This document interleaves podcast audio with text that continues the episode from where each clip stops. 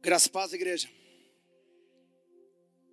Mais uma vez, estamos aqui, vivos, para agradecer e louvar o nosso Deus, o tanto que Ele merece ser exaltado. Eu quero primeiramente agradecer a Deus pela minha vida, pelo meu chamado, pelo ministério ao qual eu estou. E sempre eu estou dizendo que para mim é uma escola o que eu estou passando aqui no Ministério Senge e Morro da Fumaça. Tenho aprendido muita coisa com os meus pastores, com cada pregador que sobe aqui, com cada responsabilidade falada aqui dentro, cada palavra falada daqui de cima. Cada vez que nós subimos aqui, isso é comigo, eu acredito com, com todos os pregadores, ou é só comigo? É, a gente treme, mas não pelo não saber o que você vai falar, mas pela presença que você está. É uma responsabilidade muito grande você estar atrás de um púlpito, pegar a palavra de Deus e ter que expressar ela para as pessoas. Uma responsabilidade muito grande de um ensino. Então eu sou grato a Deus por esse ministério, por essa escola ao qual estou vivendo. Sou grato a Deus pela minha esposa, pastora Marisa, que também é, é uma, uma chave principal nesse meu crescimento do meu ministério. Obrigado. Obrigado, pastora Nazaré. Obrigado, pastor Josi, pelo convite assim me feito essa, essa noite. Amados, talvez você tenha vindo essa noite para cá com o intuito, eu não sei, talvez de ouvir uma palavra bem alegre, Porventura, nós estamos na semana do Natal, daqui dois dias. Estamos aí no Natal. Era, é para ser ou era para ser, não sei nem como dizer, devido a tanta coisa ruim acontecendo, mas enfim. Nós estamos chegando no Natal, mais um ano que se findou, como nosso irmão Arnaldo já frisou. Em que que nós estamos frisando o nosso tempo? O que que nós estamos dando mais primazia? O que que é de maior valor na nossa vida hoje. Esse hoje é agora, nesse momento. Se eu fosse perguntar para cada um aqui dentro, qual o que que você tem dado primazia na sua vida? O que que você tem dado mais valor na sua vida hoje? Cada um vai ter sua resposta. Eu vou ter a minha, o Arnaldo vai ter a dele, o pastor, o irmão aqui, o irmão ali, a irmã. Mas a mensagem que eu trago essa noite é uma mensagem. O que, que eu posso dizer? É uma mensagem talvez para confrontar a nós. Aqui estamos dando maior primazia, maior valor na nossa vida. O que é, que é importante para a nossa vida?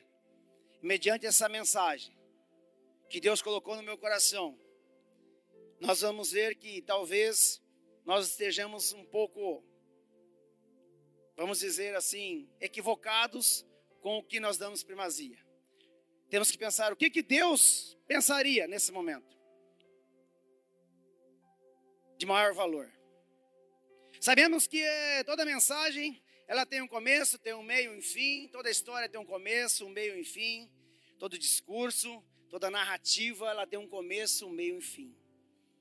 Então eu peço para você que a hora que eu entrar na minha mensagem, ao qual Deus colocou no meu coração, quero você, que você tenha um pouquinho de paciência para você entender o objetivo dessa mensagem. É uma mensagem conhecida, tá? É uma mensagem bastante conhecida, mas eu quero que você vá fazendo um, uma, uma consulta de você.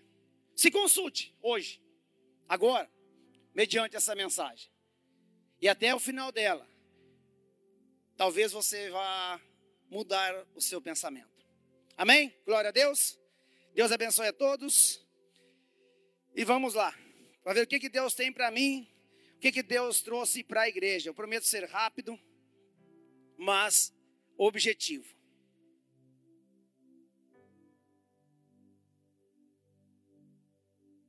Amados, quando nós conhecemos a palavra do Senhor, é muito bom, é maravilhoso. Nós ficamos empolgados em fazer tudo o que a palavra de Deus ela nos requer. Mas, com o andar do tempo, com o passar do tempo, nós às vezes refutamos em certas coisas. Às vezes, aos nossos olhos, nós começamos a olhar assim no modo diferenciado para que aquilo que Deus nos direciona a fazer. Mas preste atenção, tudo que Deus nos manda fazer é para o nosso benefício, é para a nossa proteção, é para a nossa vida ser bem-sucedida. Existe, existiu um profeta no passado, a qual Deus, pessoalmente, posso dizer assim uma palavra, conjecturando aqui, ele comissionou a certo profeta a, a levar a sua palavra a determinada cidade, ao qual não vivia de acordo com seus pensamentos, as suas doutrinas, os seus ensinos. Era uma cidade totalmente perversa, totalmente desgarrada com as coisas do mundo. Tudo que o irmão pode pensar, essa cidade estava fazendo. Tudo de errado que você pode imaginar, nessa cidade tinha. Essa cidade se chamava Nínive, ou se chama Nínive. Mas no passado, Deus chamou Jonas, comissionou Jonas a fazer a sua mensagem naquela cidade. Assim como nós fomos comissionados quando Deus disse: Aquele que quer me seguir, pega a sua estaca e venha. E ele nos comissionou a fazer, sabe o quê? O que o texto do ano vem falando para nós aqui: fazer discípulos. Quantos de nós aqui hoje somos batizados no sangue do Cordeiro, ao qual dedicamos a nossa vida quando ele diz para nós seguirmos ele e nós levantamos as nossas mãos e dizemos: Senhor, eis-me aqui. E hoje, talvez, por um motivo ou outro, motivo banal, talvez, nós começamos a olhar um modo diferenciado, assim como Jonas, ele olhou para aquela cidade, talvez nós olhamos para uma cidade, um bairro, ou amigos de trabalho, ou parentes, ou vizinhos, e tiramos as nossas próprias conclusões. Para que, que eu vou pregar a mensagem de Deus para essa pessoa? Essa pessoa não tem mais conserto. Era mais ou menos assim que Jonas via aquela cidade. Toda torta, toda desarrumada, fazendo tudo ao contrário do que Deus queria. Quando Deus chamou ele, em Jonas capítulo 1, por favor, ajuda eu aqui, irmão, por gentileza, no telão. Jonas capítulo 1, versículo 1 e 2, mostra que o momento em que Deus chama Jonas e passa a ele a comissão de ir até a cidade. Jonas, capítulo 1, o 1 e o 2. Eu vou ler aqui no telão também. Veio a palavra do Senhor a Jonas, filho de Amatai, dizendo: Dispõe-te, vai-te à grande cidade de Nínive e clama contra ela, porque a sua malícia subiu até mim. Amados, consegue entender a missão que Deus passou para Jonas? vai à cidade de Nínive e prega contra ela, porque a sua maldade subiu até mim. É a mesma coisa que você recebesse um, um anjo do Senhor na sua casa e falasse para você, Davidson, saia da sua casa agora e vá até Isara, vá até Porto Alegre, vai a Florianópolis e prega lá, para aquela cidade, o arrependimento, porque a sua maldade chegou no meu limite. Eu vou trazer destruição a ela. Imagina a responsabilidade de Jonas fazer isso. Mas Jonas, aos olhos dele, olho carnal, olho humano, perfeito, ele achava que aquela cidade não tinha mais saída, não tinha mais recuperação. Vamos assim dizer, por mim pode destruir. Esse povo está merecendo. Se nós formos olhar para fora hoje aí, nós também pedimos a vinda de Cristo o mais urgente possível. Todo dia que nós amanhecemos, nós temos notícias ruins. É uma coisa mais terrível que outra. Quando nós achamos que a coisa vai se assentar, nós deparamos com coisas, assim como se diz, é de arrepiar o cabelo. Mas nós estamos aqui, mais uma vez, pregando a palavra de Deus, pregando as pessoas, falando das pessoas, a incumbência de se arrepender dos seus pecados, voltarem a atenção para Deus, porque a volta de Cristo é iminente. Ela está às portas. Assim como estavam as portas na, na, na época de Noé. Mas às vezes nós, às vezes deixamos a desejar. Mas não porque nós não queremos, mas porque nós queremos que venha a destruição e arrebente todo mundo. Todos os perversos, todos os maus. Porque nós também somos imperfeitos, nós somos pecadores. Nós olhamos para lá e falamos, bah, aquele lá não merece salvação. Aquele lá tem que cair um raio na cabeça dele. Feliz. É assim que nós pensamos muitas das vezes. É só você assistir um telejornal que você. Amados, vou ser bem sincero, eu não gosto de assistir telejornal por causa disso. Porque a, a, gente, a gente peca de ver tanta maldade no mundo. Mas nós temos que fazer que Jesus nos chamou a fazer: fazer discípulos, pregar às pessoas o arrependimento, aquele arrependimento que Jonas tinha incumbência de levar a Nínive. Glória a Deus. Mas qual foi a reação de Jonas com isso? Ele já de imediato aceitou a, a comissão de Deus e montou no barquinho e partiu para Nínive? Não.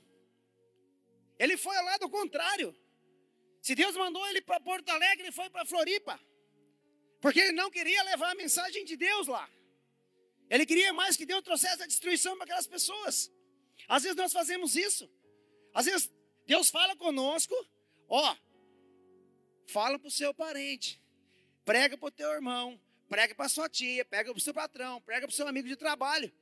E às vezes acontece de nós nem nos direcionarmos como cristãos. Medo? Medo da chacota? Não sei. Cada um sabe de si. O porquê não falar da palavra de Deus. Não estou dizendo que todos fazem isso. Mas às vezes nós deixamos de pregar para as pessoas no momento certo. Às vezes nós temos oportunidade no mercado, ou sei lá onde você estiver. Nós temos a oportunidade de pregar às pessoas a palavra de Deus. E quanto mais nós pregamos, quanto mais semente nós lançamos, mais pessoas nós saqueamos do inferno.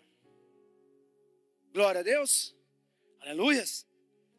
Amados, quando nós aprendemos a palavra de Deus, conhecemos a palavra por inteiro, quando nós começamos a aprofundar no conhecimento de Deus, é como se nós saíssemos do breu, do escuro, das trevas, é como se você tivesse uma venda nos olhos, e essa venda fosse arrancada, e você começa a aprender o que Deus requer, e às vezes coisas que você fazia no passado, você fala: Meu Deus, o que eu fazia? O que que eu fazia no passado? Deus ele transforma, ele nos muda, ele restaura. Então, quando nós conhecemos a palavra e se aprofundamos nela, nós comemos a palavra de Deus, é só benefícios. Só que também, amados, nós não podemos ser egoístas ao ponto de deixar só para nós. Isso não é só para nós, isso é para o mundo, para as pessoas. Foi isso que Jonas fez. Ele queria retrair a palavra a outras pessoas. Pegou e saiu lá ao contrário. Não queria levar a palavra de arrependimento para aquelas pessoas, porque aos olhos deles, dele, como eu já disse, ele achava que eles não mereciam. Versículo 4 e 5, amados. Por gentileza, do capítulo 1. Jonas pegou um barco e foi lá do contrário, mas veja o que Deus fez. Mas o Senhor lançou sobre o mar um forte vento, e fez-se no mar uma grande tempestade, e o navio estava a ponto de se despedaçar. Então os marinheiros, cheios de medo, clamavam cada um ao seu Deus e lançavam ao mar as cargas que estavam no navio para o aliviarem do peso dela. Jonas, porém, havia descido ao porão e se deitado e dormia profundamente. Por enquanto até aqui. Às vezes, nós se recostamos na nossa casa fazemos talvez como Jonas, nós descemos ao porão e se escondemos da responsabilidade que nós temos como cristãos de levar a palavra a outros, a outros pecadores. Porque um dia nós tivemos lá fora, e pela graça, pela misericórdia de Deus, alguém foi usado para falar para nós a respeito do caminho de Deus, sobre a salvação de Deus para nós. E às vezes nós encolhemos, ficamos quietinhos, não divulgamos a palavra de Deus. Eu quero dizer para você uma coisa: não guarde para si a palavra de Deus, porque nós estamos sendo omissos. E quando a palavra de, quando Cristo voltar e nós deixarmos ou tivermos deixado de pregar a palavra às pessoas, nós vamos ter culpa de sangue sobre a vida daquela pessoa. A oportunidade que nós tivemos, que eu tenho, a oportunidade que cada um de nós, como cristão verdadeiro, que pegou a palavra e quer servir a Deus com, com afinco, deixou de pregar para o seu vizinho, para o seu parente, seja quem for, você não pregou, nós vamos responder por ele.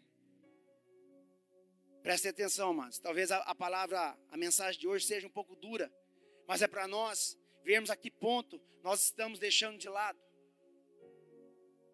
Glória a Deus. Amados, eu quero compartilhar com vocês aqui algo da minha vida. Quando eu comecei a, a estudar essa mensagem, quando Deus botou essa mensagem para mim, eu, na hora, eu senti que essa mensagem era para mim, de coração. Me ajuda aí, benção. Eu vou botar duas, duas fotos aqui, amados. Eu gostaria que vocês prestassem atenção a respeito de, dessas duas fotos. Ok? Pode deixar aí, benção, um pouquinho. Por que, que eu falei que talvez a, a, essa mensagem servia para mim? Amados, Jonas, Jonas ele escondeu no porão, fugindo de Deus, morando no navio. Eu escondi ali, ó, a vida toda. Eu escondi aqui dentro, aqui, ó. Essa aqui era a minha paixão, irmãos. Vocês não têm noção. Eu fui criado em berço. A minha mãe me levou toda a vida na igreja. Como acho que muitos aqui sabem, eu fui testemunha de Jeová praticamente quase praticamente 40 anos. Em certo determinado, eu não vou entrar em detalhes, mas em determinado ponto da minha vida, eu abandonei a igreja. E fui para o mundo. Eu preferia estar ali dentro, de uma cabine do caminhão, 24 horas, pela estrada, aqui, ali, lá, ao colar, do que estar dentro da igreja, fazendo as coisas que Deus me pedia para fazer. Assim foi Jonas. Jonas saiu da presença de Deus. Assim eu fiz também. Eu saí da presença de Deus. Eu não conhecia esse Cristo que eu conheço hoje, mas eu conhecia o que Deus exigia de nós. A minha vida toda eu levava a sério isso aqui, era a minha paixão. Corria diesel na minha veia, tanto que eu gostava disso aqui. era apaixonado, era fissurado por isso aqui. Largava qualquer coisa para estar dentro de um caminhão e viajando pelas estradas, fazendo, sabe Deus o que, de tudo errado. Tem muitas pessoas que estão ali, ó, no celular ali, que são amigos meus, que estão na estrada e até hoje. Tem muitos amigos meus ali que voltaram para a igreja. Graças a Deus, que Deus abençoe a vida de cada um. E cada um que está ali, assistindo a live no meu celular, que me conhecia, sabia como era, como era o antigo Wagner. E eu, pela graça imerecida de Jesus, houve alguém que chegou até mim e mostrou que Deus ele se importa com cada um de nós. E me mostrou esse Cristo maravilhoso, que hoje me moldou, me molda todo dia, tomo lambada todo dia. Mas eu estou aqui, pela glória de Deus. Quando eu estava ali, uns dias antes, eu tinha falado com Deus, apesar de muitos anos, sem fazer uma oração, pastora Nazaré. Eu não sabia o que era orar, falar com Deus há muito tempo. Eu estava cansado da vida que eu levava, irmãos, lá fora. Apaixonado pela estrada, mas cansado. Cansado da vida, de tomar cacetada, fazer coisa errada e dar dor de cabeça, decepção para as pessoas que me amavam. Mas pela graça merecida de nosso Rei Jesus Cristo. Quando eu falei com Jesus certa noite na estrada, eu falei que eu estava cansado daquela vida. Que eu se, eu, se Deus tinha algo para me dar, se Deus tinha algum propósito na minha vida, que Ele mostrasse para mim. Mas eu falei em voz alta. E o inimigo também ouviu. O resultado, uns, acredito, uns três meses depois, nem isso, uns dois meses depois, eu capotei o caminhão, como vocês podem ver ali, não sobrou nada. Eu perco total. Amados, eu não sei o que é sair uma gota de sangue, ó, pastora, do meu corpo, desse acidente. A gente no momento não consegue entender. Eu não tinha visto na época o acidente, eu apaguei ali, enfim, resumindo, eu não quero estender a mensagem. Mas Deus, quando Ele tem um propósito na sua vida, o inimigo não tem vez. O inimigo não tem vez, amados. Você pode estar passando o que você estiver passando. Mas acredite em Deus. Acredite que Deus tem um propósito na vida de cada um de vocês que estão aqui. Ele tinha um propósito na minha vida e eu não sabia. Ele me tirou dali, ó, sem uma gota de sangue, sem um arranhão. Três meses, quatro meses depois eu voltei a trabalhar. Voltei a trabalhar no caminhão de novo. Comecei a fazer linha Mato Grosso. Mas, como se diz, eu gostava muito, mas já não, já não tinha mais aquele brilho, aquele prazer de estar ali. O que, que Deus fez? Botou alguém na minha vida para me mostrar o Evangelho e mostrar para mim que eu era importante para Ele. Essa pessoa está aqui, ó.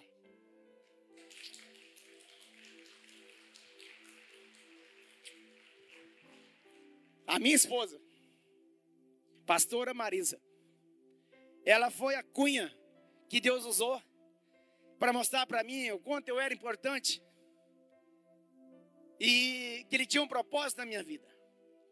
Ela não forçou nada, irmãos. Quem conhece a minha história, a história dela, sabe que nós no passado fomos namorados, enfim, depois de 21 anos, nós se reencontramos depois desse acidente aqui, ó. Depois eu comecei a pensar, raciocinar e ver o quão maravilhoso Deus era na minha vida, eu não sabia. Que tudo de errado que eu, que eu tinha feito, Ele teve a misericórdia de botar as mãos ali dentro, ali ó, daquela cabine e me salvar. E me dar a oportunidade de estar aqui hoje contando isso aí para vocês e passando uma mensagem maravilhosa da palavra de Deus e saber que com Deus ama o ser humano. Com Deus quer que você se dê bem. Porque quando você sai da presença de Deus, acontece isso aqui, ó. Ou coisa pior. Eu estou aqui de pé, contando essa, esse testemunho para vocês. Porque eu fugi da presença dele.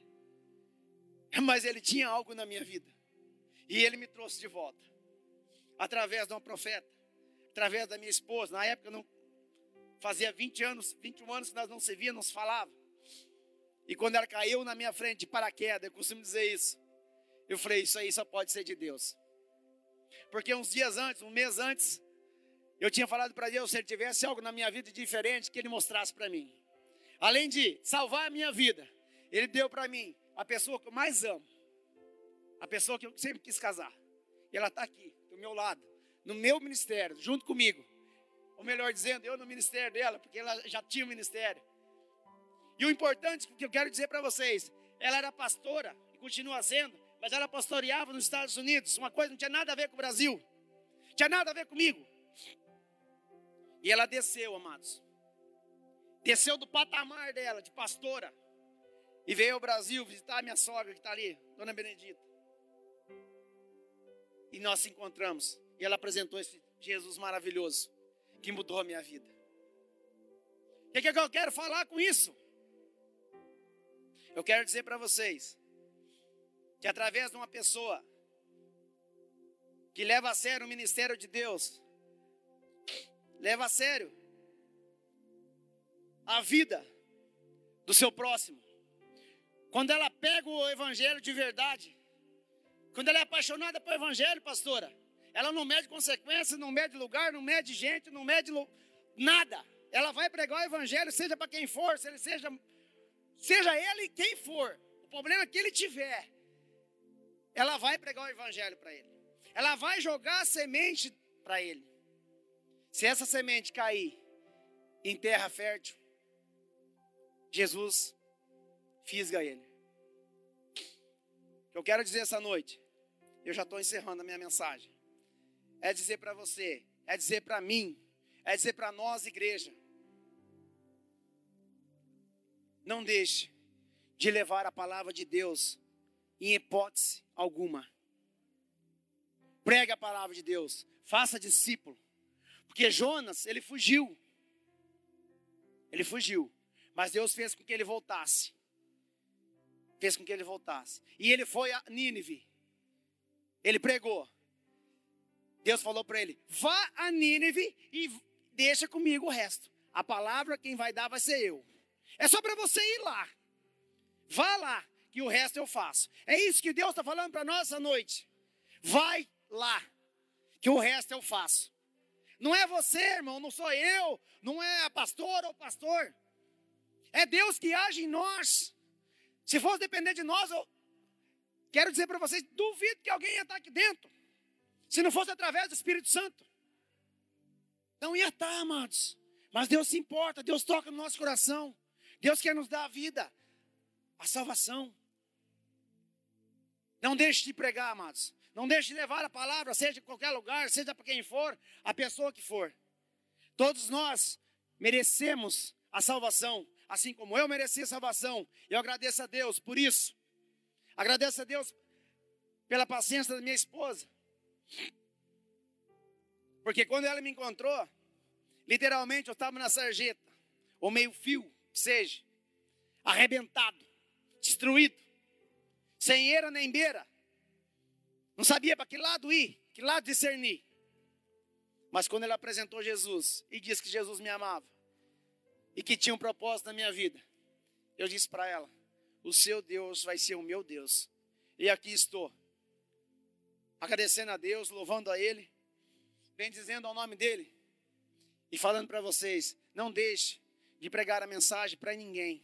Por mais que aos nossos olhos pareça que aquela pessoa não merece, por mais que aquela, aquele cara fez isso, fez aquilo, é... amados, não cabe a nós julgar. Deixa Deus fazer o trabalho dele. Só lança semente. E com a obediência de Jonas, depois de ter refutado a, a, a chamada de Deus, quando ele foi para Nínive, a palavra disse que mais de 120 mil homens angariaram arrependimento e por isso Deus não destruiu a cidade. Calcula se Deus não amasse as pessoas, não fizesse que Jonas voltasse a Nínive, ele ia destruir aquele lugar. 120 mil homens ganharam a salvação por isso.